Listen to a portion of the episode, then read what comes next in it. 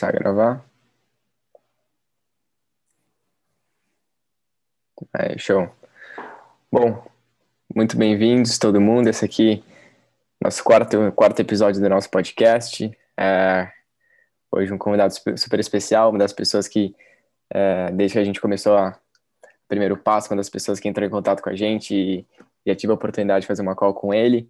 É, o nome dele é Rafael Espada. Acho que vai ser um episódio muito produtivo, tanto para mim quanto para ele, quanto para todo mundo que está ouvindo. Uh, sem dúvida alguma, vai ser aí um bate-papo que vocês vão poder tirar vários insights, né? A gente teve uma conversa um tempo atrás, a gente falou, porra, cara, temos que fazer de novo, temos que né, fazer um episódio porque saiu muita coisa boa disso daqui, só que infelizmente a gente não gravou nada. Então, aqui estamos de novo. Rafa, muito obrigado por aceitar nosso convite e é uma honra agradecendo em nome meu e todo mundo a Primeiro Passo ter você aqui com a gente. Imagina, uh, é um prazer estar aqui, Pedro, porque realmente a gente conversa muito, às vezes, né, em calls, em reuniões, a gente não grava nada e sai muita ideia bacana, por isso que é um prazer estar aqui contigo novamente, dividindo esse espaço agora para o podcast, a live, enfim. Eu fico muito feliz de estar aqui e espero contribuir aí para para o propósito da, da primeiro passo. Legal, Rafa. Pô, é... enfim, incrível ter você aqui com a gente. Então, se você puder, antes da gente começar é, realmente profundo aqui no tema de hoje, se você puder te apresentar um pouco de ti, contar um pouco da sua história, um pouco é, do que você faz, enfim, é, acho que vai ser uma boa maneira da gente poder dar o pé de, pé de ponto inicial para a nossa conversa. Maravilha, Pedro. Assim, ó, se me deixar falando aqui, eu tomo conta, tá? Vou resumir em o alguns. É seu, cara. Obrigado. Vou resumir aqui alguns, alguns pontos, tá? Meu nome é Rafael Espada. Eu, hoje eu sou CEO da Gênios Ensino. Uh, o que, que é a Gênios Ensino? É uma escola de cursos profissionalizantes que a gente trabalha de forma presencial e também trabalha de forma online. O online surgiu nesse ano, né? Uh, em meio à pandemia. Era um projeto futuro, mas aqui eu já destaco uma coisa que eu aprendi de fato nessa pandemia, que a gente precisa colocar em prática, testar as coisas ao vivo, fazer funcionar, testar o que não dá certo, tirar, continuar com o que deu certo, né? Porque era um projeto para 2021, mas a gente só conseguiu manter as atividades da escola em virtude do, do online. Então, hoje a gente trabalha presencial e online. Eu dou os parabéns aqui para o meu time, porque a gente conseguiu, em algumas semanas, transformar, né, levar, é, transformar os formatos, né, do presencial para online. Mas enfim, a minha vida não começou na Gênios, minha vida profissional, né? Eu hoje tenho 30, 32 anos, agora faço 33 em janeiro, né? E já tenho uma longa estrada aí nesse nesse mundão da educação, que é o que me atrai, é o que eu trabalho, é o que me motiva a viver, né? Sair da cama todos os dias é educação, é com isso que, que eu vivo. E desde que eu tenho que eu tinha 18 anos, né? Uh, quem me dera ter 18 anos hoje. desde Você que eu tinha minha de 18, então tá Ah, obrigado. Quando eu tinha 18 anos, eu comecei a trabalhar em sala de aulas, né? Uh, ministrando cursos na área de informática. E a partir disso eu ganhei uh, ganhei um gosto particular para trabalhar com isso. E hoje eu não sei se eu trabalho 10, 12, 15 horas por dia, às vezes, e eu não vejo o tempo passar, porque essa é a minha trajetória. No meio disso, é, eu fui funcionário público também, então, e por duas vezes, né? Trabalhei em prefeituras, concursado, e aí eu digo que, agora me inspirando no na primeiro passo, de assim, dei dois primeiros passos, né? Uma vez não deu certo, eu tive que voltar e fiz outro concurso, passei, e o meu segundo passo, digamos assim, foi a Gênios, quando eu saí do meu segundo concurso público, porque não fazia sentido para mim. Uh, não é que eu não, não gostava daquilo que fazia, porque o servidor público ele contribui para o mundo, né? Ele está ali para ajudar, ele está ali para servir a população, seja do estado, seja da cidade, enfim. E eu tinha o maior prazer de fazer isso. Mas eu me via fazendo muitas outras coisas, que hoje a, a Ensino me permite fazer isso é, coisas que eu não podia fazer. E no meio disso, fiz formações, né? Eu sou formado em TI, na verdade, né? Em análise e desenvolvimento de sistemas. Uh, eu tenho um MBA em, em, gestão empresarial pela FGV E no meio disso, já fiz diversos outros cursos com relação à, à gestão de pessoas, até curso de, de coaching eu tenho, porque eu aplico isso no meu dia a dia com equipe, com alunos, e enfim. É, resumindo, minha trajetória é essa, né? Hoje eu estou à frente do negócio. Em paralelo ao negócio da Gênios, a gente tem uh, um trabalho com mídias sociais que a gente faz uh, criação de artes, né? E fotografia também. Mas hoje o meu foco é o ensino em si. Cara, incrível. Acho que em pouco tempo você conseguiu contar um pouco da sua história e acho que tem muito que a gente pode tirar disso que você falou, mas se eu pudesse, me permitir aqui tirar duas coisas. É, uma que você falou lá no começo, né, dessa, dessa coisa da que a pandemia acelerou algumas tendências, né, cara? Acho que isso é um tópico que vale muito a gente conversar aqui, porque é, a gente precisa ter conversas como essa para perceber, porque às vezes a gente não mas a gente nem percebe que a coisa que a gente está vivendo hoje são coisas que a gente estaria vivendo, mas se não fosse a pandemia, a gente só estaria vivendo isso daqui 5, 10 anos.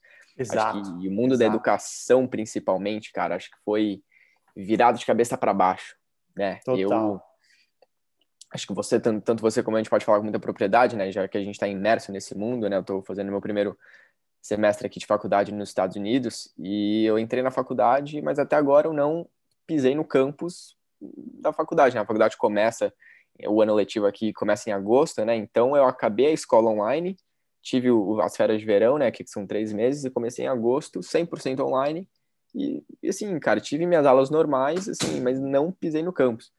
E, e, essa, e esse termos de, né, esse, essa junção entre tecnologia e educação, acho que foi muito forte né, durante os últimos meses e ver essa adaptação dos alunos e dos professores, acho que foi muito legal.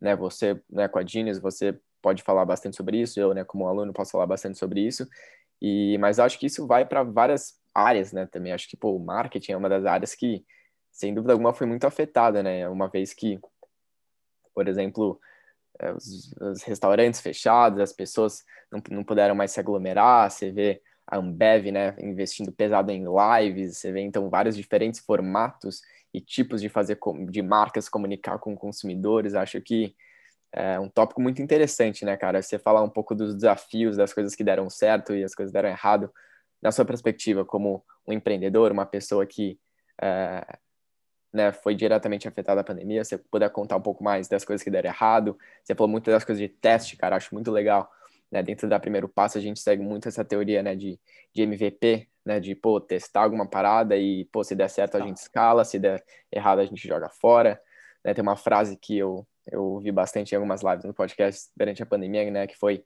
errar na velocidade de uma Ferrari pelo preço de um Fusca, que foi o que algumas empresas é. tiveram que fazer durante esses últimos meses, então se você contar um, puder contar um pouco da sua experiência, acho que seria de extremo valor, cara se é para dar errado, que seja o mais rápido possível, né? Mais Porque barato a gente precisa é o mais barato possível. Nesse caso, uh, velocidade é sinônimo de, de, tornar as coisas mais baratas, né? Uh, com relação a tudo isso, claro, eu falo pela educação, é onde que eu, que eu me encontro hoje, né?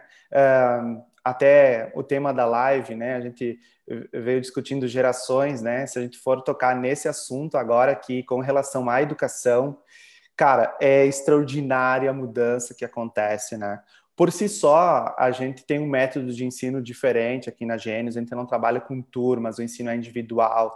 Enfim, é uma outra vibe, não é uma sala de aula comum, né, de, de colégio. E, apesar disso, eu trabalho, a gente tem um contrato com escola pública, onde a gente ensina a tecnologia lá. Né? E lá, sim, a diferença de a gente trabalhar com um colégio particular, com uma escola pública no Brasil é gigantesca, porque no momento em que tu diz assim, ah, não, não pisei no campus ainda e tive todas as minhas aulas, né? Aqui a realidade está muito diferente em se tratando de escolas que, que são públicas, porque há, há uma grande uh, deficiência né, com relação à tecnologia nas escolas, a pobreza que a gente encontra em diversas regiões do país, tá? Até mesmo aqui, eu estou falando do Rio Grande do Sul, bem próximo aqui da, da Serra Gaúcha, não é capital, né? Estava conversando antes, o Pedro, mas de Porto Alegre não, não é Porto Alegre. Cara, é Serafina Correia e Montauri, duas cidades bem pequenininhas, aqui próximas à, à Serra Gaúcha. E a gente tem esse prazer de estar conversando, Pedro, uh, com outro, outro ponto que eu noto aqui com relação a isso. Falou em, em velocidade, né?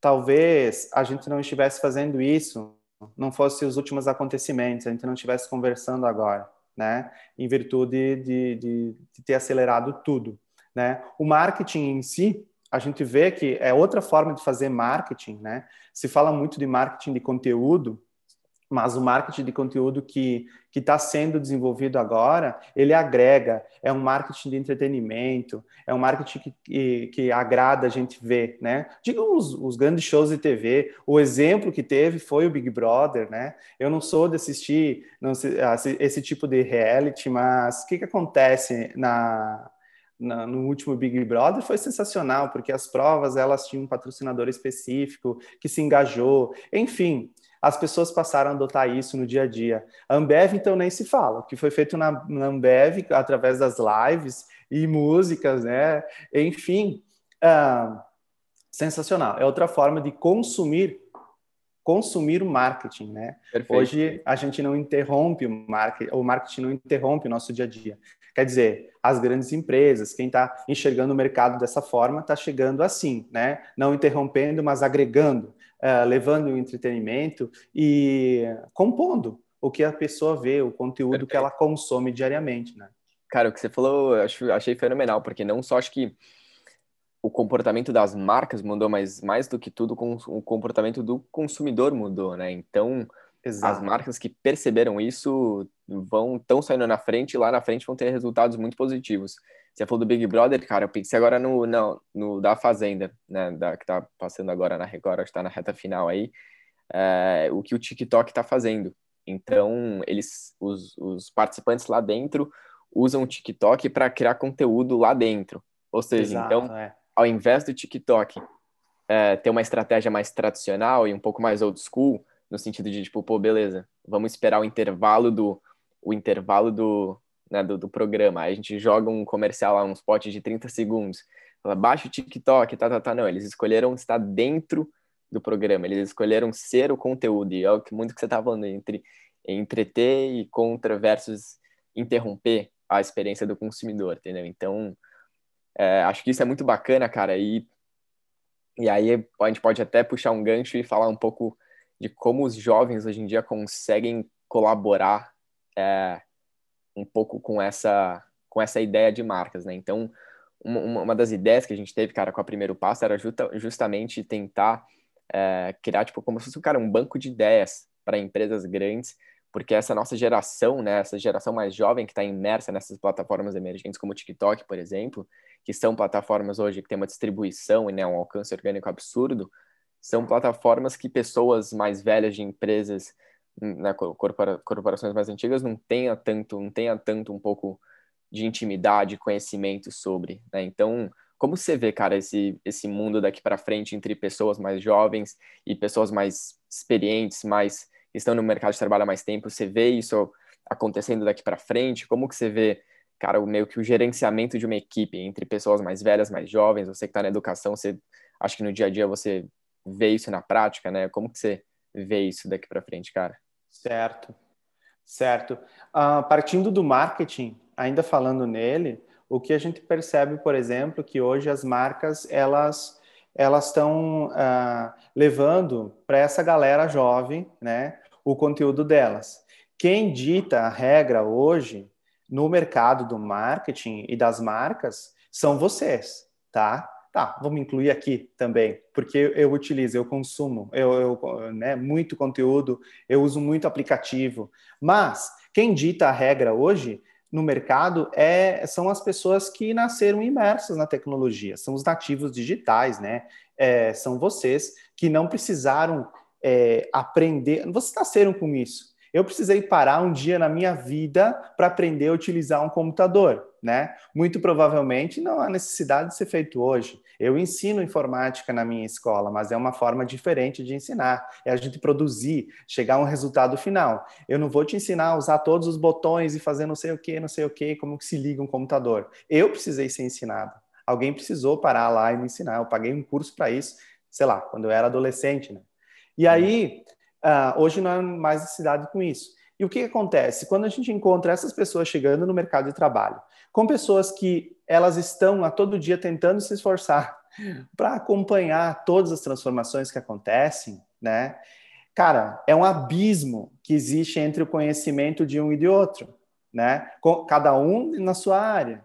Então, se eu vou chegar numa empresa hoje que passou por diversas transformações, a uma empresa que está há mais tempo no mercado, e as pessoas que trabalham ali já trabalham ali há 15, 20 anos, imagina a bagagem que essas pessoas têm para contribuir para aqueles que estão chegando sobre o um negócio, sobre a forma de se fazer as coisas, sobre o que fazer, o que não fazer, conselhos, sabe? Esse tipo de conversa. E imagina só o quanto uma pessoa que está chegando no mercado hoje, que domina tecnologia, domina aplicativos, está na velocidade da luz, com isso tudo tem para contribuir para uma empresa? Óbvio, se a cultura da empresa em que ela chega permite isso, né? Porque senão ela vaza. O que eu estava lendo hoje é, é, a respeito de uma pesquisa recente aqui, que sobre o mercado de trabalho de, uh, do jovem, né? Que aproximadamente, assim, é, 75% dos jovens que têm é, até 24 anos, que trabalham, permanecem no emprego só 36 meses e eles saem. Então, alguma coisa está acontecendo aí. Ou ele não é absorvido pela empresa, porque ele não tem alguma qualificação necessária que a empresa exige, ou a empresa ela não, não abre para contratar esse talento que talvez iria contribuir muito, mesmo não tendo experiência no mercado que aquela empresa atua, mas tendo conhecimento, bagagem tecnológica, de, de, de causa mesmo, né? Enfim, existe esse abismo, mas uma pode contribuir muito trocando esse conhecimento. É, é, nesse ponto que eu, que eu vejo e que eu vivo também. Muitas vezes eu preciso parar o que eu estou fazendo para passar um conhecimento adiante para uma pessoa que ela ainda não se dedicou a aprender sobre a tecnologia ou ela não consegue acompanhar o dia a dia que nós conseguimos acompanhar. Vocês, quando digo vocês, é a tua geração, Pedro, tá? Vocês que são mais novos né? 16, 17, 18 anos, já existe uma diferença muito grande. Então, quando eu tinha 15 anos, por exemplo, para até eu ter 20 anos, as coisas mudaram sim, mas elas não mudaram tão rápido assim, tá? Há alguns dias se falava no Snapchat, eu não sei, eu não uso, né? Já tem um bom tempo que eu não uso isso, tá? Não sei. Agora se fala sobre TikTok. Aí é quem as pessoas ficam perdidas. Quem não está acompanhando isso, quem é de uma geração que não nasceu no meio da tecnologia, que não faz uso do celular a todo instante como a gente faz, elas ficam perdidas com isso. Então, Sim. uma geração mais nova chegando no mercado de trabalho com todo esse conhecimento, porque parece que, ah, por, por usar aplicativos, parece que a pessoa ela ah, não é um conhecimento útil no teu dia a dia. Tá, ok. Talvez não seja, mas essa habilidade que ela tem de dominar as ferramentas e a facilidade de aprendizado que ela tem, ela vai aplicar isso em outras coisas. Né? Ela é possível aplicar isso em outras coisas e levar um talento novo à empresa, desenvolver um novo projeto, enfim, assimilar, torna ela talvez até mais proativa. Posso estar enganado, mas Sim. é o, o, que eu penso. Cara, muito legal. Acho que se eu puder até dar um, um exemplo, cara, que eu vi durante a pandemia, um pouco porque é o, que você falou, acho muito verdade. É, a, a, as empresas que têm essa cultura de abraçar é, a, né, o pessoal mais jovem e abraçar esse mindset mais jovem, é, na minha opinião, são empresas que vão sim ter mais sucesso daqui para frente, porque, como você falou, para a gente é muito natural compreender essas mudanças, é muito natural, como você falou, é, né, ter um Snapchat e aí de repente de um tempo ninguém mais fala de Snapchat e aí vem um TikTok e com certeza daqui dois anos vai ter outra plataforma, entendeu? Que vai ter o nome do TikTok hoje. E um exemplo para mim que ficou muito claro durante a pandemia, cara, eu sempre falo né, nessas calls, não sei se eu já te falei, mas é, o que o McDonald's fez com, com a parceria que eles estabeleceram com o Travis Scott durante durante um, uns, alguns meses aqui nos Estados Unidos. Então, o que, que eles fizeram? É, obviamente, a pandemia, todos os restaurantes fechados, né, todas as franquias não podia fazer dine-in, né, você não podia comer dentro, era somente com o drive-thru aberto, mas eles viram, cara, que a, a forma deles chegar, deles chegarem até o, né, o, o, público deles ia ser diferente. Então, o que eles fizeram? Eles fizeram essa parceria com o Travis Scott, eles montaram o combo do Travis Scott, lançaram o bonequinho e tal, fizeram, uhum. enfim, um, um pouco um teatrinho por trás disso. E, e aí eles rodaram essas campanhas, né? Pô, fizeram uma puta investimento né, na, nas redes sociais. O Travis fez diversas, é, é, enfim, coisas, algumas jogadas de marketing no Instagram dele e tal. E eu vi um dado, cara, que durante julho até setembro, eles quadruplicaram as vendas em relação ao mesmo período do ano passado, só com os drive-thrus abertos. Ou seja, é realmente, cara, mostrando que isso dá resultado no, no final do mês, entendeu? Na, nas Sim. vendas. E você, você pode ter certeza, né? Tipo, o McDonald's né, é, uma, é uma das empresas mais respeitadas aqui dos Estados Unidos, né? Enfim, uma das redes de fast foods mais antigas que existem. E pode ter certeza que as pessoas que estão lá em cima, vão ser os CMOs, os diretores de marketing, eles não ouvem Travis Scott. Eu não. te garanto. Eu te garanto, entendeu? Então, para eles faria muito mais sentido você, pô, sei lá, fazer uma, uma parceria, sei lá, com um cara da música, para eles seria ser, sei lá, um cara um pouco mais antigo, né? Talvez, eh, né? Enfim, não, não, não me vem um nome exato à cabeça agora, mas sem, sem dúvida foi um mindset um pouco mais novo, né? O, o Travis Scott é um rapper que ele, né? Eu diria que 90% da audiência dele é, sei lá, molecada entre 15 e 20 e poucos anos e isso teve um resultado nas vendas da, da, da, empresa absurdo, entendeu? Então, acho que isso mostra um pouco como é importante, né, as empresas abraçarem esse mindset mais novo e, igual você falou, é, existe um abismo muito grande, né, e, e vai ser um desafio muito grande, mas vai ser muito interessante nos próximos anos ver como que, né, a molecada mais jovem vai poder entrar colaborando com a experiência das pessoas que já estão na empresa, né, então acho que isso vai ser muito interessante, principalmente nesse mundo do marketing, né? Que é um, uma parada que eu sou muito apaixonada, né? Você, a gente já conversou sobre isso. Vai ser muito interessante ver essa colaboração dos dois lados, né? Daqui para frente. Exatamente, até porque a, a, forma com que a gente consome o conteúdo, o entretenimento, ela mudou muito, né? Uh, e as, a gente vê por grandes empresas que hoje de, de de entretenimento que seja, né, Globo, enfim, aqui no país que dominou por muito tempo tudo, né?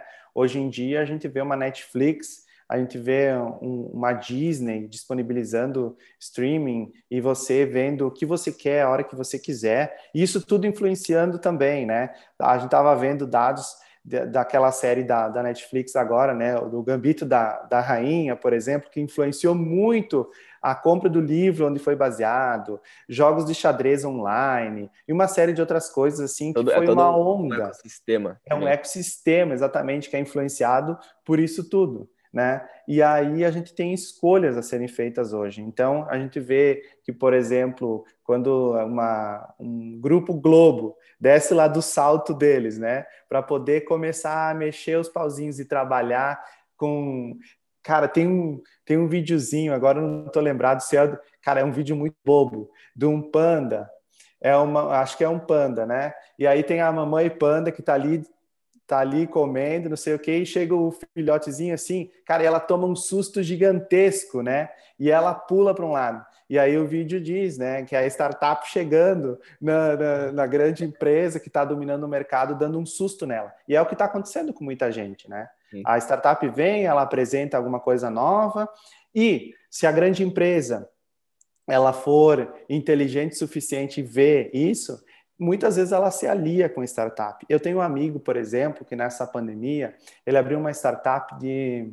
Uh, ele é médico, né? Tá se formando agora, né? Se uhum. formou a recém.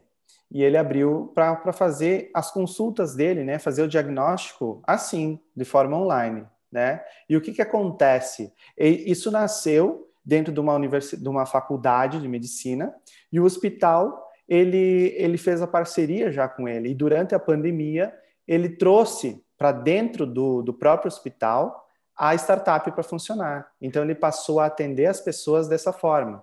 Então, ao invés de criar uma concorrência entre quem é atendido no hospital e quem é atendido pela startup, né? Criou-se um aliado. Então agora o hospital tem uma parceria com ele. Eles são a, a, o hospital é cliente dessa startup, eles trabalham juntos. Então, isso agrega, olha só, a experiência de quem já estava há muito, muito tempo no mercado, quem já construiu muito, já entregou e contribuiu muito para a sociedade em si, e está hoje se aliando a uma startup porque vê que ali isso faz sentido. E as coisas agora, nossa, tem um propósito gigantesco com isso. Você não precisa até o hospital para fazer a consulta, você não precisa sair de casa uh, em tempos de distanciamento social. Né? Então, é, é um exemplo que eu trago disso de aliar o, o dia a dia de quem está chegando com ideias tecnológicas com a experiência de quem já está há um bom tempo no mercado. Perfeito. E volta também um pouco naquele no, no, nosso começo da conversa, né, de coisas que a pandemia acelerou. Né? Talvez isso, isso terá acontecendo, mas só em 2030, né? Essa, as pessoas começaram a repensar, putz, mas será que eu realmente preciso disso? Acho que vai, isso vai, cara. A gente pode ficar horas conversando, né? Até um, a, né, em alguns valores, né? As pessoas começaram a dar valor para coisas que antes não davam valor, né? Então, eu acho que a gente consegue também muito olhar essa pandemia com olhos positivos, né? Claro que, enfim, uma pandemia, se uma pessoa morrer já é uma tragédia, já é uma coisa ruim, mas a gente tem que, acho que é nosso dever também extrair as coisas boas para ter mais otimismo olhando, olhando lá na frente, né, cara? Acho que isso, é muito legal isso, falar isso. Isso em qualquer crise, né? Qualquer crise que a gente vai passar, a crise era repleta de problemas e junto deles oportunidades né? A gente precisa separar as coisas. Perfeito. Rafa, vamos falar um pouco mais é, agora dessa geração mais jovem, né? Você está né, imerso no mundo da educação, então você tem contato direto com, com isso, né? Você falou desde os 18 anos, você vem dentro dessa área tal. E, e, e, isso é algo que também me, me apaixona, assim, cara, porque uma vez eu ouvi uma frase, né, aqui nos Estados Unidos eu fui em algumas conferências tal, e uma cara, me marcou que o, o, cara que tava falando, né, ele também contando sobre um pouco dessas mudanças, né, de né, a, a, crescimento populacional não, não está tem um gap muito grande entre, entre crescimento populacional e os avanços tecnológicos, né? Então, como que a gente consegue, né, juntar um pouco essas curvas? Ele falou uma, uma frase que me marcou muito, que é a educação de hoje é a economia do amanhã, né? E lá atrás da nossa conversa estava falando um pouco sobre isso, sobre é, né, como eu falei, aqui nos Estados Unidos eu nem come, quando eu comecei a faculdade, mas está sendo 100% online, mas no Brasil você vê né, escolas públicas que infelizmente não têm a infraestrutura para poder né, fornecer um sistema de escola online eficiente para os alunos. É, né, você vê aqui nos Estados Unidos, cara, eu estava numa escola pública também durante o, o, meu colegial e durante a pandemia eles disponibilizaram, cara, um, um notebook para cada aluno da escola e eles fazem uma série, cara, de. de eles montaram um puta programa de suporte legal para os alunos em termos de. É, porque, obviamente, tem alguns alunos que não têm tanta afinidade com, com, com computador, então eles montaram um time de pessoas para ajudar tal. É, mas eu queria falar, cara, a gente bateu um pouco, tocou nesse assunto no, no, na, nossa, na nossa outra conversa. Como você acha que os jovens olhando vai nesse mundo mais tecnológico da pandemia, né? A gente vê ah, o crescimento das redes sociais e as pessoas entrando no mundo digital de forma muito mais forte. Como que você vê os jovens podendo utilizar isso uma, de uma maneira um pouco mais produtiva, um pouco mais estratégica, né? Aí entra na minha cabeça o LinkedIn, né? Porque você, obviamente, tem redes sociais que é, de certa forma, para diversão, para lazer, mas o LinkedIn como uma rede social profissional, como que você vê como, com que horas você vê, cara, os jovens hoje no LinkedIn, o que, que eles podem fazer lá? Você que é um cara né, já experiente, você já passou por esse, por esse período que eu e vários dos jovens que podem estar vendo isso daqui estão passando. Que dicas que você daria, independente da área, se for, se for marketing, que for direito, que for, enfim, qualquer que for a área dentro do LinkedIn, passa algumas dicas que você vê aí para os jovens é, que estão entrando aí no mercado de trabalho. Cara, eu não sou um expert em LinkedIn, tá? Mas eu me apaixonei por ele, mais recentemente, inclusive. E se a gente está tendo esse papo hoje, o culpado disso é o LinkedIn, porque eu tive um contato lá com o Pietro, né? O primeiro contato foi lá, a gente trocou uma ideia, o Pietro da, da Primeiro Passo, né? E aí a gente foi para o grupo lá do Telegram, a gente trocou ideia lá também e acabou que a gente chegou aqui, nesse ponto, né? E isso mostra o poder das conexões, né? Tem uma coisa que eu gosto muito de falar, assim, que é, são todas as conexões que a gente faz. todas as conexões diárias que a gente tem, seja através, através de uma rede social, uh, online, né? seja através do, de qualquer um dos aplicativos, ou seja no dia a dia que a gente tem. A pessoa que a gente encontrou, sei lá, na fila do banco, apesar de que eu não vou para a fila de banco faz muito tempo, né? Mas enfim, numa fila qualquer por aí, o que, que acontece? Quando a gente tem disponível uma ferramenta tão poderosa, que tem bilhões de usuários, né? A gente tem que aproveitar não só para consumir uh, o conteúdo, a gente precisa produzir, né? A gente precisa mostrar lá, uh, é porque é uma vitrine. Então, falando do LinkedIn especificamente, é uma, uma vitrine profissional. Você vai lá, você vai criar um perfil onde você vai colocar a tua formação acadêmica, né, se você tiver, as suas experiências profissionais, todos os outros cursos que você fez, né, que te habilitam a fazer alguma coisa, as habilidades que você tem, e aí você começa a criar conexões virtuais com isso. Então, uh, você pode conversar com qualquer pessoa do mundo que esteja conectado ao LinkedIn, que esteja vinculado a grandes e pequenas empresas. Isso traz N oportunidades. Porque se você é uma pessoa engajada, é, com um propósito e você tem, por exemplo, já uma visão do que você quer para o teu futuro, daquilo que você está dando um start hoje para chegar, sei lá, daqui a três anos. Antigamente a gente falava assim, como você se vê daqui a cinco anos? Cara, é impossível saber como que eu me vejo daqui a cinco anos. Eu não sei o que vou fazer daqui a três meses, né? Alguma projeção disso eu tenho, né? Mas não é, não. A gente tem que diminuir esses, esses espaços que a gente projeta também, né? Fazer, ou melhor, metas mais curtinhas para a gente conseguir atingir. Então, assim, se a gente tem um mínimo de noção daquilo que a gente quer para o nosso futuro, quando a gente utiliza uma, uma rede social como o LinkedIn para fazer conexões e conversar com pessoas, a gente consegue trocar ideia com pessoas que estão no mercado já há um bom tempo, que vai te agregar. Você consegue uh, captar, no meu caso, eu posso estar pesquisando por novos colaboradores e trazer novos talentos para dentro da minha empresa, né? Então, eu imagino que quem esteja à frente de uma startup, esteja encarregado disso, também posso fazer uso do LinkedIn nesse sentido, né? Uhum. E no caso, uh, você também tem conexões que você cria de parcerias de negócio que você pode criar. Então é infinito. Só uma, uma coisa que o LinkedIn ele tem um perfil mais, como eu já falei, profissional, e isso é sabido, porque a gente tem noção disso, né? Cada rede com o seu propósito, né? Você não vai postar o mesmo conteúdo, talvez. Depende do conteúdo, sim, mas na maioria dos casos, não. No Instagram e você vai lá no LinkedIn vai postar a mesma sim. coisa. Não, óbvio que não. Apesar de que a uma das coisas que também se diferenciam de alguns anos, quando a gente dizia assim, cara, toma cuidado com aquilo que tu posta nas tuas redes, tá? Porque tá todo mundo de olho, as empresas não vão te contratar por isso e tal. As empresas que estão ligadas sabem que por trás disso, né, você não tem como esconder a pessoa que você é. Obviamente que você não vai postar tudo aquilo que você faz, ou você vai tentar colocar, por exemplo, aquilo que agrada aos olhos de quem você quer agradar. Sim. Mas você tem que ser sincero, honesto, né? Ter um perfil honesto ali. Porque no momento que, se você está usando a rede social para buscar uh, oportunidades profissionais, você tem que ser muito honesto. E no momento que você vai trocar uma, uma conversa, né? Vai ter um bate-papo como esse, vai ter uma entrevista de emprego, vai participar de uma dinâmica, não sei. Ou que você for contratado mesmo, essa empresa ela vai saber se você foi honesto ou não, se aquele teu perfil é honesto ou não. Então, primeiro lugar, ser muito honesto naquilo que a gente posta ali e com as informações e compartilhar aquilo que realmente a gente quer que as pessoas vejam, o nosso lado. Ah, eu costumo dizer assim, cara, a gente vende muito, né? A gente vende as nossas ideias o dia todo. Então, no, o máximo então, é o que eu estou fazendo aqui, tentando vender a minha ideia daquilo que eu acho do LinkedIn. Se você comprar, eu fui um bom vendedor, consegui te convencer disso. Né? Hum. Se você não comprar a minha ideia, eu não fui um bom vendedor. Talvez você não compartilhe do mesmo do, uh, do mesmo sentimento sobre isso, de, das mesmas intenções que a gente tem no uso da ferramenta.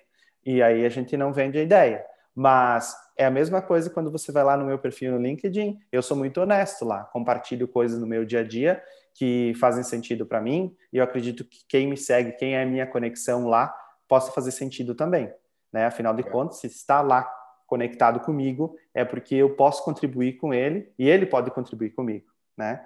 E isso em qualquer rede social, né? Não só se tratando do LinkedIn, acredito que é isso. E aí o que a gente tem que fazer é sempre criar um perfil muito uh, que seja atraente para as pessoas, né? Que a gente quer que vejam o nosso perfil e também que seja honesto, é o que eu destaco dentro disso. E são Legal. ferramentas que nos aproximam de pessoas e, e empresas, né? É, não, a gente não pode negar que as, conexão, as conexões são, são muito preciosas para qualquer passo que a gente der na nossa carreira. Né? E na nossa vida pessoal também, obviamente. Sem dúvida. Cara, acho que eu concordo 110% com tudo que você falou.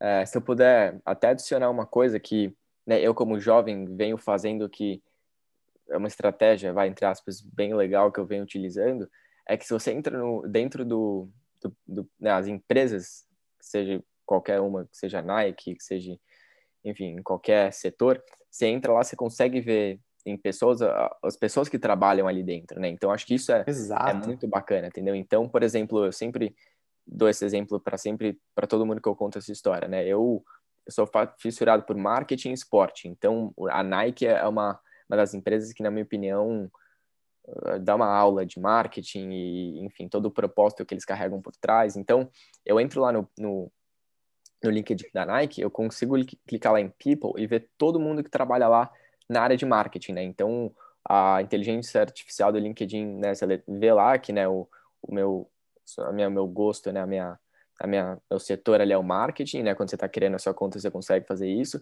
Então, eles já mostram de cara todo mundo que que trabalha no marketing da Nike. Então você vê pô, desde o CMO até o cara que está começando a estagiar lá dentro, e você consegue ver, cara, além da oportunidade de você poder mandar mensagem para essas pessoas, claro, já tentei mandar mensagem para diversas pessoas que não me responderam. Sim, não vou negar isso. Óbvio. Nem todo é. mundo vai responder, né? Você, a tentativa a gente faz, nem sempre a gente consegue Entendeu? conversar com todo mundo. Exatamente. Né? Mas, enfim.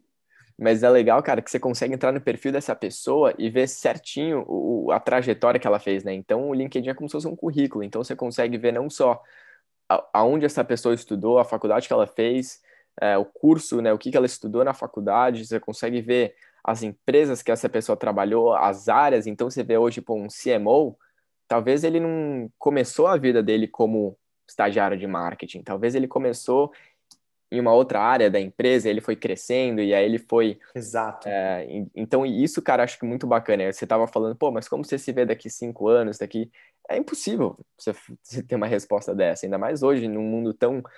Né, tão rápido que a gente vive, onde as coisas mudam constantemente, é, é impossível. Então, você ter uma rede social que você consegue se espelhar na trajetória de algumas pessoas dentro desse campo que você quer, eu acho muito interessante, entendeu? É, óbvio que é isso... É muito... É... Oi, pode falar. Isso que, isso que está colocando é excelente, é excelente porque, de fato, a gente vê a trajetória, a vida dessa pessoa, aonde que ela estudou, com quem que ela trabalhou, isso é muito... Eu gosto de usar um termo que é modelar, né? A gente pode olhar para uma pessoa que a gente acredita que ela seja um ótimo exemplo para nós e modelar o que que essa pessoa fez para ela conseguir chegar nesse ponto né? Ela desenvolver as habilidades que ela, que ela tem hoje, qual foi a trajetória, o caminho que ela percorreu para que hoje ela consiga fazer isso. E, e, aqui vem uma coisa que me, que me veio à cabeça agora. Uhum. Ah, quando a gente estabelece, por exemplo, um plano para a nossa vida profissional, né, um plano de carreira, digamos assim, ah, há algum tempo as empresas elas tinham estabelecido né? No momento que você chega aqui, você vai ser estagiário, aí você vai ser isso, aí você vai ser aquilo e tal, tal. Isso está caindo em desuso, né? Isso a gente quase não usa mais em empresas, né? Por quê?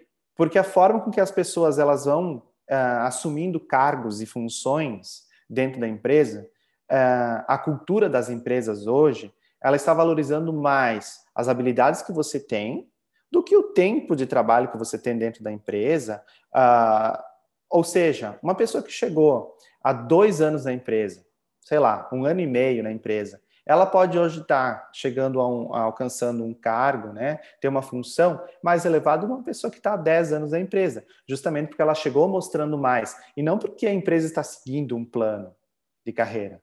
E aí a gente vai lá no perfil perfil da pessoa no, no LinkedIn, a gente vê, poxa vida, tá trabalhando há um ano e meio aqui nessa empresa e já tá ocupando esse cargo. Cara, o que, que esse cara fez? Aí eu vou lá, vou estudar essa pessoa, né? Eu vou tentar, uh, vou dizer assim, sugar o máximo que eu consigo e absorver Sim. daquilo que ela fez. E se eu conseguir, se eu tiver sorte, a pessoa vai me responder e a gente vai conseguir trocar uma ideia, né? Então, muito mais do que só conversar com a pessoa, a gente consegue visualizar tudo isso que tu falou, né? E analisar, comparar com o que ela fez, né? E modelar essa pessoa. Né? Perfeito. Buscar esse caminho também. Exato, e, e, não tem nenhuma outra plataforma, né, nenhum, nenhuma outra rede social que oferece essa oportunidade para os é. jovens, né? Então, por isso que acho muito importante é, as pessoas não só estarem no LinkedIn, mas estarem engajadas lá, né? Então, engajadas. Porque, porque quando você manda uma mensagem, vamos supor, para um cara que está na minha empresa e ele entra no seu perfil, ele quer ver que você está, né, compartilhando coisas, né, que você está se conectando com pessoas, não, não só apenas seu perfil lá. Então, exato. Esse é um ponto muito legal, cara. E você tocou num, numa palavra que eu queria entrar aqui nesse tema de habilidades, né? Eu acho que a pandemia também, de novo, voltando naquele assunto de coisas que a pandemia acelerou. E é um tema que também me fascina muito, cara, que são as soft skills, né? As, aquelas habilidades socioemocionais, né? Que a gente viu que durante a pandemia foi um desafio muito grande para as pessoas lidarem Sim, com, com certeza foi. Com esse momento difícil, lidarem com essas mudanças no mercado de trabalho. Muitas pessoas perderam emprego, muitas pessoas, é, enfim, tiveram muita dificuldade em se adaptar a esse novo esse novo normal de home office, um negócio híbrido. É, e, e, e, eu já vi, cara, vários podcasts, vários vídeos falando sobre a importância das soft skills daqui para frente, né? As soft skills sendo essas habilidades socioemocionais, essas habilidades de comportamento, as suas habilidades, é, a sua capacidade de se adaptar, versus as hard skills, que são as habilidades mais técnicas. Então, tipo, você montar um PowerPoint, você montar uma fazer uma planilha no Excel, você falar 50 línguas diferentes, são as habilidades mais mensuráveis. O que você, cara, como um empreendedor, como alguém que, você falou um pouco antes, que pesca pessoas em redes sociais, que está sempre olhando para as pessoas mais jovens, dentro dessas habilidades socioemocionais, essas soft skills, quais que você mais acha importante os jovens focarem em desenvolver? Porque isso eu acho importante a gente falar, né? Porque todo mundo está falando já soft skills, soft skills tal, isso são habilidades 100% treináveis, né? Você vê de falar em público, ninguém nasce, puta, sou muito bom em falar em público, ou, entendeu? Acho que é uma algo que as, os jovens conseguem treinar, mas se você puder destacar, sei lá, três, quatro ou duas, enfim, habilidades para os jovens que você acha importante daqui para frente no mercado de trabalho, é, que você acha importante eles desenvolverem daqui para frente. Cara, já tem um tempo que as soft skills elas estão em evidência, né? Tanto que hoje a gente pode olhar para o mercado como um todo assim e ver as pessoas que são destaque. Elas têm essas habilidades é, muito elevadas, né? Deixa eu só te fazer uma pergunta. Uhum. Uh, Pedro, você particularmente fala em público? Assim, se eu tivesse uma plateia aqui agora de 500 pessoas, tranquilamente. Você já tem essa experiência? Eu sei que você tem. Agora, você você falaria para essas pessoas tranquilamente ou não? Tranquilamente não. Eu acho tá. que vai dar uma vai dar uma ansiedade, um nervosismo. 100%. Tá, perfeito. Mas você tem coragem de ir lá falar para essas pessoas? Tem ou não tem? Tem. Tem. Tem coragem também de estar aqui conversando comigo e sabendo que isso, por mais que a gente esteja assim, só, só tem nós dois aqui, eu só estou vendo o Pedro aqui, o Pedro só está me vendo, e a gente não sabe quem está vendo live ou, ou quem vai ouvir o podcast, até onde isso vai chegar, tá? e está uhum. tudo bem, né? Então, tem pessoas que desenvolvem. Estou falando isso por quê? Porque, para mim, uma das principais habilidades uh, comportamentais, enfim, é, é, nessa parte sócio, uh, também, enfim, do dia a dia, digamos assim, é a comunicação. Né? A gente precisa saber eu não falo perfeitamente, né? Nem aqui com uma pessoa só, eu engasgo. Se eu estou na frente de uma plateia muito grande, eu fico ansioso. Numa plateia menor, mais ansioso ainda, tá? Enfim, mas a comunicação, que é transmitir a ideia, ou seja, falar aquilo que você pensa, conseguir vender o teu projeto. Se eu estou no meio de uma reunião, que eu tenha também a autoconfiança de erguer a mão e dizer aquilo que eu penso colocar na mesa o meu, a minha ideia. Isso é muito importante, tá? Então, ter a habilidade de se comunicar, desenvolver autoconfiança. Ah, agora a gente vai entrar, parece que é utópico, né? Não é de um dia para o outro que a gente desenvolve isso. A gente não, não nasce com. Algumas pessoas nascem mais propícias a desenvolver essas habilidades facilmente, né? Outras pessoas precisam trabalhar duro para isso, tá? Sim. Mas tudo, tudo tem a ver muito com também o equilíbrio emocional. Então, se a gente for falar, principalmente de jovens, né, adolescentes, não é uma fase, não é, não é a melhor fase do mundo, da, da vida da pessoa, para falar sobre equilíbrio emocional. Eu sei. Para alguns passam pela adolescência muito mais facilmente nesse ponto. Outros, meu Deus, hoje em dia a gente tem muitos adolescentes que são que, que são depressivos, né? A fatia de adolescentes depressiva é muito grande. Então, o que, que acontece? Uh, dentro desse mundo de equilíbrio emocional, de conseguir desenvolver um autoconhecimento, uma autoconfiança, ele leva às outras coisas. Então, hoje em dia, uma pessoa que se comunica bem dentro de uma empresa, ela tem uma autoconfiança, ela vai conseguir também liderar. Veja só que, que é um, eu digo assim, é um vínculo que a gente É um efeito tem. dominó, né? É um efeito dominó, uma leva a outra, né? Então, se você é bom comunicador, muito provavelmente você vai conseguir liderar uma equipe, né? Talvez você não seja tão eficiente, ah, pode ser que eu seja um excelente líder, mas eu não consigo transmitir a minha ideia, então ótimo. O teu pensamento está ali, as suas ideias vão ficar para dentro de ti, tu não vai conseguir expor isso então de nada adianta. Então a comunicação está no centro, mas eu vejo como comunicação, liderança, gestão de pessoas, né? Trabalhar bem em equipe, né? Conseguir ser muito colaborativo, uh, empático, né? Se colocar no lugar do outro nesse momento que uh, que você está atuando dentro da empresa. Mas enfim, cara, é é difícil falar uma só, porque como, né? É um efeito dominó, uma leva a outra, e se a gente conseguir aos poucos e dominando essas soft skills, a gente consegue é, ganhar maiores oportunidades, eu digo. Porque quantas vezes, numa mesa de reunião, numa entrevista de emprego, a gente perde a oportunidade pelo fato de não conseguir é, passar a nossa ideia, ou vender a nossa ideia, ou ser tímido ao extremo de não conseguir falar sobre si mesmo nem um pouquinho, né? Hum. Muitas pessoas passam por isso. E isso é uma soft skill, né? Sim. Então, no, no, no, no, currículo, alguns anos atrás, se colocava como um diferencial ou alguma habilidade extra, comunicação. Sou comunicativo. Cara, hoje tu precisa ser comunicativo, tá? Uma empresa. E agora você vai dizer assim, cara, que que essas. É, eu sou um, um, sei lá, trabalho numa fábrica, tá? no chão de fábrica, estou lá na linha de produção. Por que, que eu preciso ser comunicativo nesse ponto? Cara, para tu ganhar oportunidades e ser a pessoa que gerencia o local, né? Para assumir um cargo maior.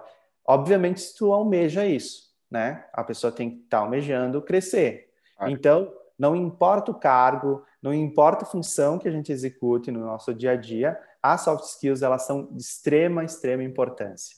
Tá?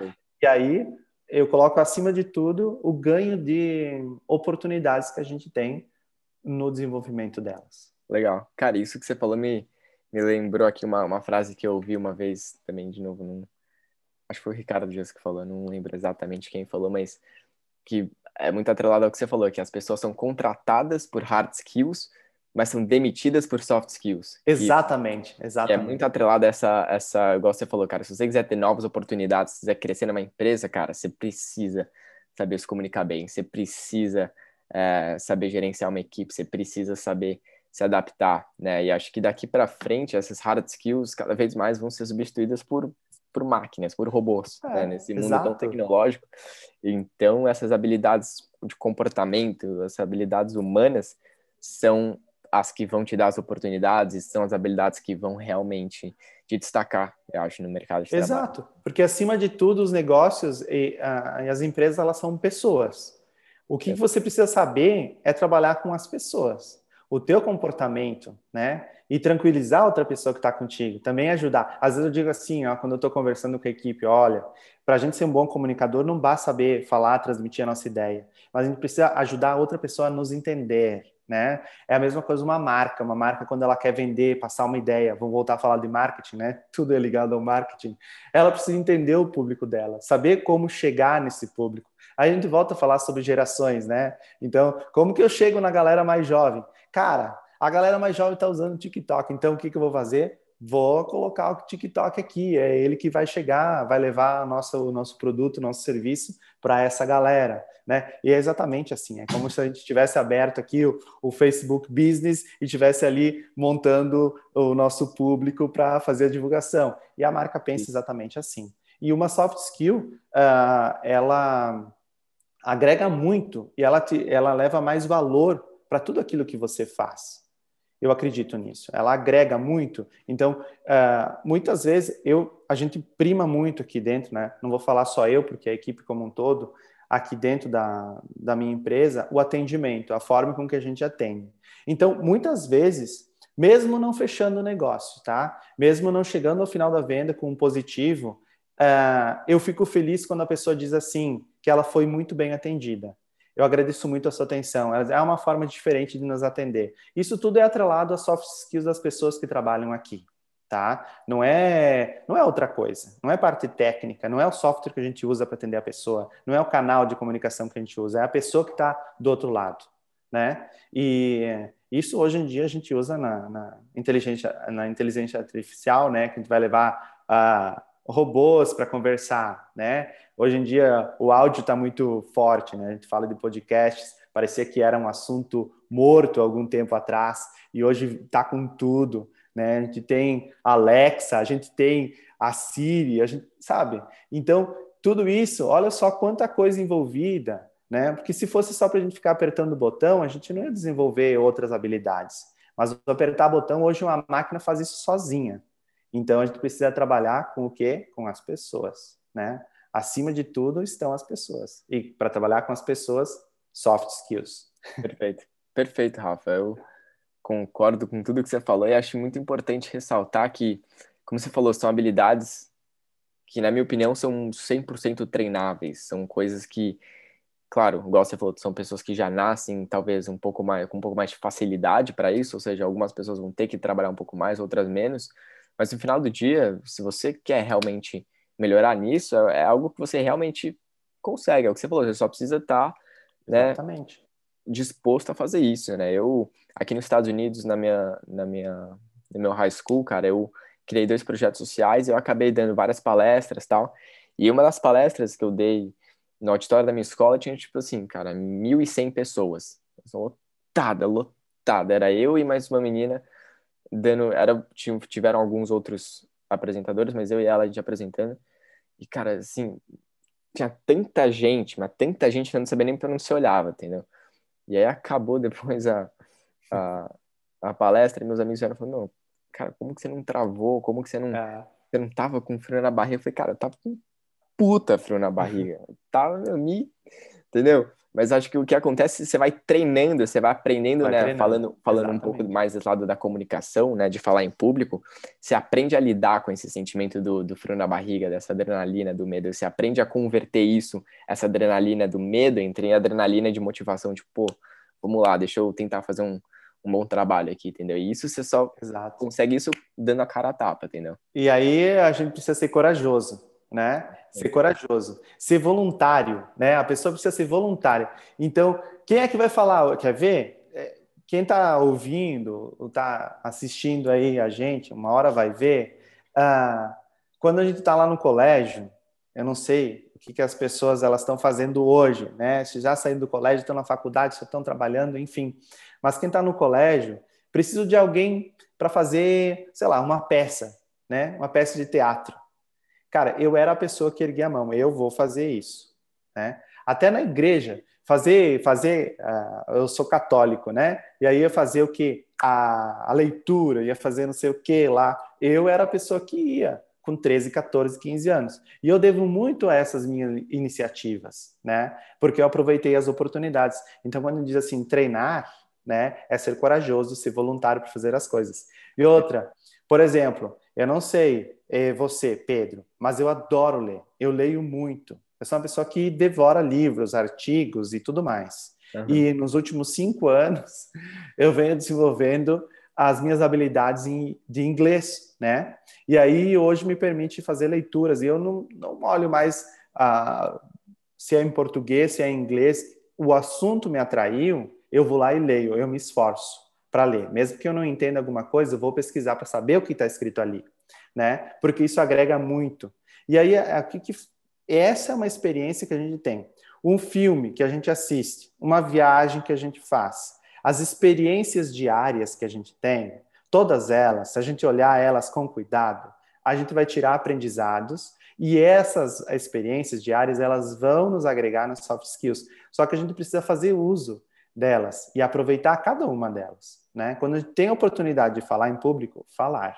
Quando a gente tem a oportunidade de escrever um artigo, escrever, tá?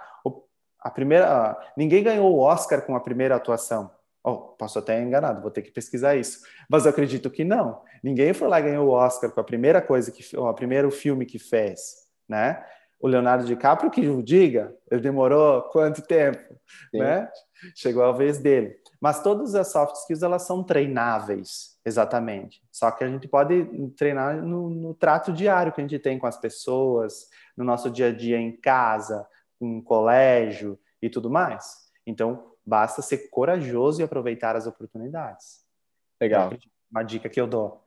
Muito legal, cara. Pô, acho que quem tá ouvindo a gente está sem dúvida alguma tirando muito proveito disso e, enfim, vamos caminhando aí para a reta final. Se a gente, se você puder falar, cara, uma coisa que eu também, um tema que eu acho muito importante a gente falar, que é sobre é, mentoria, né? Sobre a importância de ter mentores na vida, né? Você falou um pouco dessa coisa de modelagem, né? De usar o LinkedIn para isso. Conta um pouco, um pouco da sua história, cara. Se você, quando você estava entrando no mercado de trabalho, quando você era mais novo, se você teve mentores, talvez não diretos ou indiretos, pessoas que você se inspirava, qual que você acha a importância disso?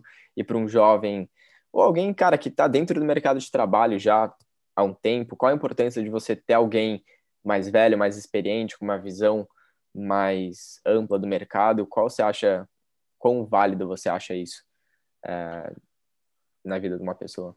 Certo. Uh, eu talvez pareça ser bem tranquilo e calmo sentado aqui, eu estou me esforçando para isso, porque senão eu fico fica ruim essa imagem, né? O cara fica pulando. Mas sou uma pessoa muito inquieta, né? Sim. Então, com relação a isso e mentores, eu digo assim que eu sou a pessoa que decola, que quer voar, que quer ir longe e tal. E os mentores, eles me ajudam a manter o meu pé no chão. Então, quando a gente tem uma pessoa que a gente se inspira, né, que tem mais experiência, ela vai ajudar a definir a, a tua ideia daquilo que é certo, daquilo que não é, daquilo que uh, provavelmente vai te ajudar no futuro, daquilo que não, porque ela tem experiência de ver isso, né? Então, quando a gente tem esse encontro de gerações, é mais uma mais uma das coisas que a pessoa mais experiente vai poder te ajudar, ela vai te manter com o pé no chão, tá? Uh, a gente precisa voar, sim, ok, mas tudo tem um limite, a gente precisa entender as coisas, né? E quando a gente tem um mentor, uma pessoa que está ao nosso lado, ela nos auxilia muito nisso. E isso nos faz pessoas mais felizes. E a gente evita problemas futuros. Sim. É a mesma coisa os mentores que a gente tem em casa, né? Os nossos pais, os nossos avós, essas pessoas às vezes diz assim, né? Isso você faz, isso você não faz. Mas eu quero muito fazer isso. Ó, você vai se dar mal. Então, porque existe uma experiência. Posso dizer assim que profissionalmente tive muito uh, mais mentores indiretos do que diretos, tá? Pessoas que eu estudei, porque eu, como eu sou um leitor fervoroso, né? Eu li muitas biografias. Eu adorava. Hoje não é o meu gênero favorito, mas eu adorava biografias. Né? Li muita biografia. E, por exemplo, Steve Jobs. Steve Jobs eu falo, inclusive nas minhas aulas, né? Os meus alunos sabem que eu adoro ele. É, muitos exemplos que ele, que ele deu são ruins, de liderança, coisas que a gente tem que passar numa peneira, mas se a gente pegar os discursos deles, apresentações em público, apresentação do primeiro iPhone, cara, esplêndido, né? Tudo isso foi esplêndido.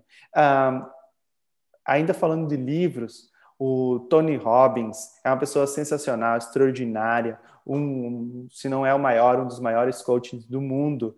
E que me ajuda muito a entender. Os livros dele, me, eu posso dizer assim que eu sou antes e depois de Tony Robbins em certas coisas, né? Foi uma passagem que eu tive aí. Mas uma coisa que eu chamo muito atenção assim para mim, que eu analiso muito na minha vida, estou pensando isso agora, são as pessoas com que eu convivo e que talvez elas não sejam pessoas uh, mais velhas do que eu, até pessoas mais novas. São as pessoas que, que elas sentam para ter uma conversa contigo uh, a sério sobre os teus sonhos, as tuas vontades e compartilham uh, as, os sonhos e as vontades que elas têm também. Essas pessoas são mentores. Então, eu sempre digo assim, eu penso, né, que dentro do nosso uh, vínculo de amizades, a gente precisa ter aquelas duas, três, quatro pessoas que nos fazem crescer muito, inclusive no, no nosso lado profissional que são as pessoas com que a gente troca as ideias e elas fazem com que a gente enxergue aquilo que a gente não vê. A gente valide com elas as nossas ideias. Um mentor é isso, ele vai fazer o quê? Ele vai dar uma mentoria para ti, o que, que é? Ele vai validar as ideias, as tuas ideias, e vai te auxiliar a construir um caminho. E muitas vezes as pessoas que estão ao nosso redor, os nossos amigos e as nossas famílias, são essas pessoas, e a gente acaba não percebendo. Então é muito importante ver quem do nosso grupo nos auxilia nesse caminho, né? E prestar mais atenção nessas pessoas. Inclusive, sendo essa pessoa para o teu grupo também, que eu acho muito válido. Enquanto quando a gente ensina, quando a gente troca ideia, a gente fala, a gente aprende muito ao mesmo tempo. Então, eu acho muito precioso. E aí, vamos falar de LinkedIn de novo? A gente pode ir lá no LinkedIn e encontrar os nossos mentores lá. O LinkedIn está aí para isso. Perfeito. Inclusive. Eu ia falar exatamente isso. Ela fala exatamente isso também, cara, porque eu, eu quando eu te fiz a pergunta, eu falei mentores diretos ou indiretos. Porque não necessariamente precisa ser uma pessoa que você convive no dia a dia, mas como você falou, né, o do, do Tony Robbins, né, ou seja, você pegar pessoas que te inspiram, que tem uma trajetória bacana e você faz um pouco dessa modelagem, você aprende com os erros e os acertos dessa pessoa, e o LinkedIn te, pro, te proporciona isso. Né? Você consegue como eu estava falando nesse começo, mandar mensagens para pessoas, né, que já Exato. estão no mercado corporativo há um tempo, tal. Então, é muito legal, né? E, enfim, fazendo um, um gancho no que você falou, eu acho muito bacana essa coisa do círculo de amizade, as pessoas que estão ao seu redor, é, as pessoas com que você convive, né? Eu acredito muito que você é a média realmente das cinco pessoas que você convive, né? Então, e você estando no LinkedIn imerso né, numa plataforma que está todo mundo né, tentando melhorar, tentando buscar conhecimentos novos, é uma plataforma que raramente alguém vai comentar alguma coisa negativa no seu post, vai, né, diferentemente de outras plataformas que pessoas né, livremente deixam aí seus comentários, suas críticas nada construtivas, tá? Então você, só de você estar num, num ambiente, né, num ecossistema que está todo mundo ali meio que na mesma na mesma vibe, né? Na mesma Exato. direção, tentando sempre melhorar, independente da idade, independente do, do setor, independente da empresa que trabalha. Eu acho que isso pode ser um diferencial gigantesco. É, enfim, Rafa, acho que, cara, passou muito rápido, tô vendo que já passou. Passou. Uma, uma hora que a gente está conversando. É, se você quiser, enfim, falar mais algumas coisas para fechar um pouco o nosso papo, quiser, enfim, falar um pouco mais do, da, do que, que a da Gênios é, convidar o pessoal para conhecer um pouco mais de você, do seu trabalho, enfim, pega esses minutinhos finais aí para encerrar aqui nosso papo. Maravilha. Uh, queria só complementar e, enfim, dar um resumo aqui uh, em se tratando dos jovens, do mercado de trabalho, esse, esse encontro de gerações que a gente tem. Uh, que todo mundo, que todo jovem que está hoje, né, entrando no mercado, o que almeja, uma, ter uma profissão, que está pensando, porque é difícil com 16, 17 anos tomar uma decisão muito importante na vida, que pense que às vezes, ah, dependendo daquilo que você quer fazer, você não precisa esperar 4, 5 anos para terminar uma formação para você fazer. Tem coisas que você pode dar o start sem ter uma formação acadêmica, né, sem fazer uma faculdade. Tem alternativas para isso. E se você está ali na luta para entrar né, numa faculdade, tenho Uh, mais de um amigo meu, amiga, demorou um tempão para conseguir entrar na faculdade, que era o sonho, daí faz cursinho. Cara, não desiste e mostra sempre os seus talentos e aproveita todas as oportunidades que tu tem. para mostrar o teu talento e mostrar por que, que você é valioso para aquela empresa, né? O que, que você pode agregar ali, né? E desenvolver cada dia mais as suas soft skills. A Gênios é, é, está há seis anos no mercado, tá? É, e a gente trabalha com cursos na área de tecnologia, né? Desde o, de cursos de informática mais básicos até o desenvolvimento web, enfim, outros cursos nesse sentido área de negócios também, gestão de empresas, gestão empresarial. E hoje em dia a gente tem muito é, aluno é, online, inclusive, que nos últimos quatro ou cinco meses a gente tem trabalhado assim. Então fica disponível para todo o país, né? Quem quiser conhecer a Gênios, vai lá no meu perfil, no Instagram, ou todos os meus perfis são arroba Rafa Espada. vai lá, tem link para tudo, tem link para os cursos da Gênios e, e para o meu Instagram, para o meu uh, LinkedIn, tem tudo lá. Eu acredito que, se for útil, se eu conseguir a, o conteúdo que tem lá for útil para agregar no dia a dia, seja pessoal ou profissional das pessoas, eu vou ficar muito feliz. E também espero que uh, esse, essa live que vai ficar lá no YouTube, creio eu, e o, e o áudio que vai para o podcast, também as pessoas possam tirar proveito o máximo possível e também coloca lá, comenta e tira tuas dúvidas lá comigo também, que eu gosto muito de conversar. Né? O tempo passou muito rápido aqui também, eu ficaria mais uma hora falando aqui. é, é valioso para mim trocar essa ideia, de verdade mesmo, tá? Eu agradeço, Pedro, a você e o pessoal do Primeiro Passo por essa oportunidade, que eu não ia desperdiçar de maneira alguma. Que isso, Rafa. É, de novo, super obrigado por aceitar nosso convite desde aquela primeira call que a gente fez, a gente sabia que a gente faria um episódio com você, seria né, de extremo proveito, tanto para nós dois quanto para todo mundo que está ouvindo, né?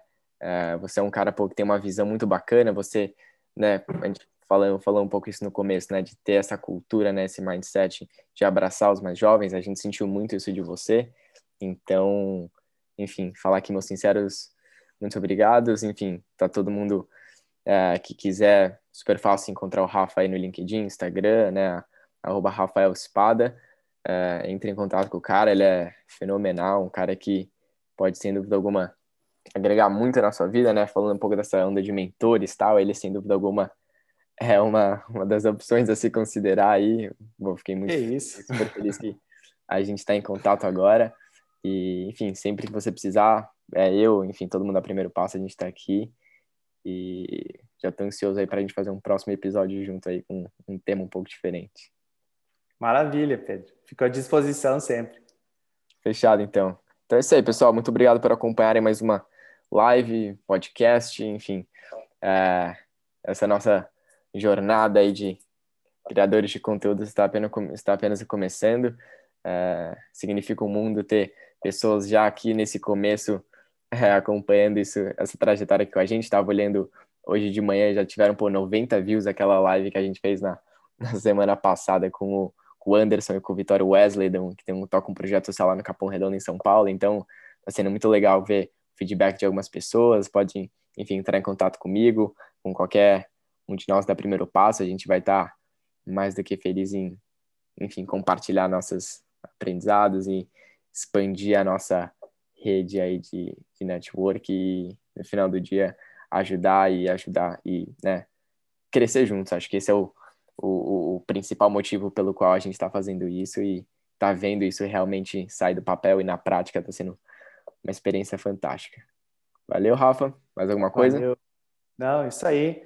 Ah, vamos fazer esse primeiro passo crescer, chegar mais longe, porque vocês merecem uma gurizada bem bacana que está chegando aí e só conteúdo de qualidade, né? É então, isso tá aí. Certo. Um Hoje, cara, não sei se você viu, a gente acabou de divulgar, depois entrei nas nossas redes sociais, a gente divulgou os 15 ganhadores da, da nossa bolsa de estudo com a Vox, né, que é uma startup que dá cursos de inglês de uma maneira super diferente.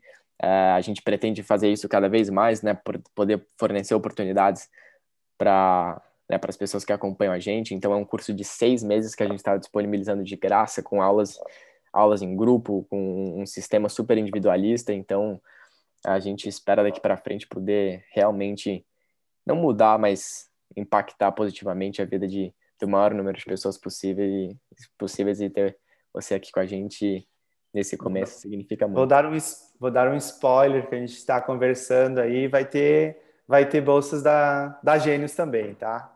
Fechado. A gente já está já tá pensando nisso e em breve a gente vai divulgar, tá? Show de bola, Rafa. Enfim, super obrigado. Muito obrigado a todo mundo que acompanhou até aqui. E é isso aí, até o próximo episódio. Grande abraço.